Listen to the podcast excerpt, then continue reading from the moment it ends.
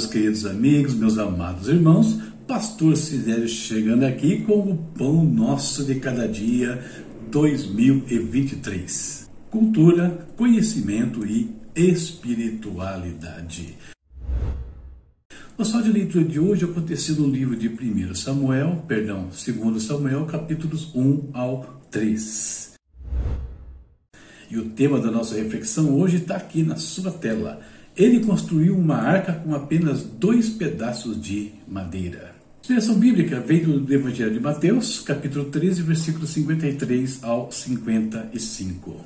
Quando Jesus terminou de contar essas parábolas, deixou aquela região e voltou para Nazaré, cidade onde tinha morado. Enquanto ensinava na sinagoga, todos se admiravam e perguntavam: De onde lhe vem a sabedoria e o poder para realizar milagres? Não é este o filho do carpinteiro? Conhecemos Maria, sua mãe, e também seus irmãos Tiago, José, Simão e Judas. Temos quatro datas que vamos usar na reflexão de hoje, e são elas: primeiro, o dia de São José, uma data católica, para nós simplesmente José. José é considerado o padroeiro dos trabalhadores, dos carpinteiros e dos viajantes. A data é comemorada por católicos em todo o mundo e é um feriado nacional em alguns países, como Itália e Espanha. Segunda data, o Dia do Carpinteiro e do Marceneiro. A data é uma homenagem à profissão que José, o pai de Jesus segundo a carne, exercia e que é considerada uma das mais antigas da humanidade. Terceira data, o Dia do Consertador. A data tem como objetivo homenagear os profissionais que se dedicam a consertar e reparar objetos, máquinas e equipamentos diversos, ajudando a prolongar a vida útil desses itens, reduzindo o desperdício. E a última data, o Dia Nacional do Artesão. No Brasil, o artesanato é uma importante atividade econômica, especialmente em regiões onde a atividade, onde a atividade turística é forte e movimenta uma série de cadeias produtivas, como a produção de matéria-prima e a comercialização de peças. Nesse dia são realizadas diversas atividades em homenagem aos artesãos feiras e exposições de artesanato, oficinas, palestras e outras iniciativas que valorizam e destacam a importância do trabalho desses profissionais para a cultura e economia do país. Muito bem, Pegando esse tema, pegando a nossa inspiração bíblica e essas quatro datas, vamos à nossa reflexão para o dia de hoje.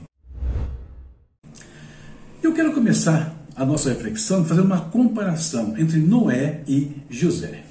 Ambos trabalharam com madeira e construíram uma arca de salvação. O primeiro, literalmente, o segundo, figurativamente.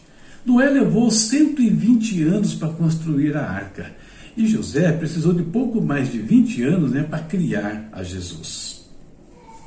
O resultado final do trabalho de Noé foi que Deus estabeleceu uma nova aliança com a humanidade, garantindo que não, havia mais, não haveria mais destruição por meio de dilúvios. Já o filho de José garantiu uma salvação de todos aqueles que nele acreditam. A arca, apesar do seu tamanho, salvou apenas oito pessoas e inúmeros animais. Mas Cristo é poderoso o suficiente para salvar toda a humanidade e resgatar toda a criação. Tudo isso por meio de apenas dois pedaços de madeira dispostos em formato de cruz. Nenhum carpinteiro desse mundo seria capaz de realizar uma obra assim. Com dois pedaços de madeira mal acabados, ele consertou a humanidade, tornando-se o maior de todos os consertadores daí desse mundo, né? reparando espíritos, almas e corpos. Assim como artesãos conseguem produzir peças maravilhosas com materiais que pela maioria seria descartado, Cristo pode transformar a vida de qualquer pessoa, aquelas que para a maioria já não teria nenhum valor. Cristo consegue trabalhar, moldar essas vidas e adicionar valor eterno. Assim como José ajudou na formação e crescimento de Jesus, devemos fazer o mesmo em relação a outras pessoas, dando suporte a elas até que Cristo seja formado nos seus corações. Nós não precisamos ser carpinteiros ou marceneiros, afinal, a cruz já foi feita e já foi ocupada por Cristo. O que precisamos fazer é, como artesãos, olhar com amor para aqueles que se consideram descartados já nesta vida, apresentando-lhes o maior de todos os artesãos, aquele cuja especialidade é trabalhar com vidas, burilando-as por meio da cruz. Nós precisamos apresentar a todos aquele que é muito mais do que um carpinteiro. Essa é a nossa reflexão para o dia de hoje e, como sempre, eu espero que abençoe a sua vida. Muito bem, já refletimos na palavra de Deus e, como fazemos todos os dias, vamos ao nosso momento de oração. Hoje, intercedendo pelos carpinteiros, marceneiros, todos que fazem manutenção e também por todos os artesãos desse nosso Brasil e, por que não dizer, do mundo. Vamos falar com o Pai. Querido Deus, em nome de Jesus, entramos na Tua presença nesse instante. Entramos com ações de graças, ó Deus, te, te louvando, te agradecendo, por tudo que o Senhor tem feito por nós, pelas nossas vidas, pela nossa família, pelo nosso trabalho, pelas nossas igrejas, pelos nossos pastores, Senhor. Pai, quero orar também aqui por todos os nossos amigos, nossos familiares, que a tua bênção esteja sobre a vida deles, meu Pai. Em nome do Senhor Jesus. Deus querido, hoje nós queremos orar aqui por todos os carpinteiros, marceneiros, artesãos, todos que fazem manutenção, profissionais importantes em cada setor da nossa sociedade, ó Pai. Que o Senhor abençoe esses homens, que eles consigam, Senhor, crescer na sua vida profissional, que eles consigam, Deus, aí ser bênção para outros também, por oferecendo um trabalho de qualidade, meu Pai eterno.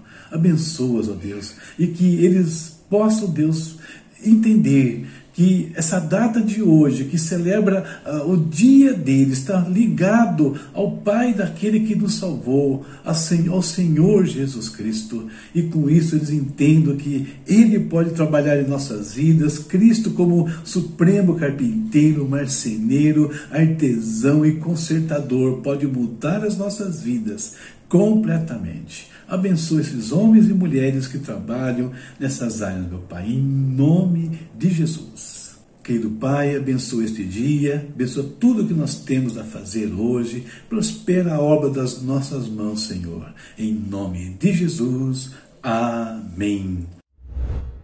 Amém. Terminamos aqui a nossa reflexão, terminamos a nossa oração, vamos embora, mas lembrando aqui, ó, leitura bíblica para amanhã ou áudio leitura.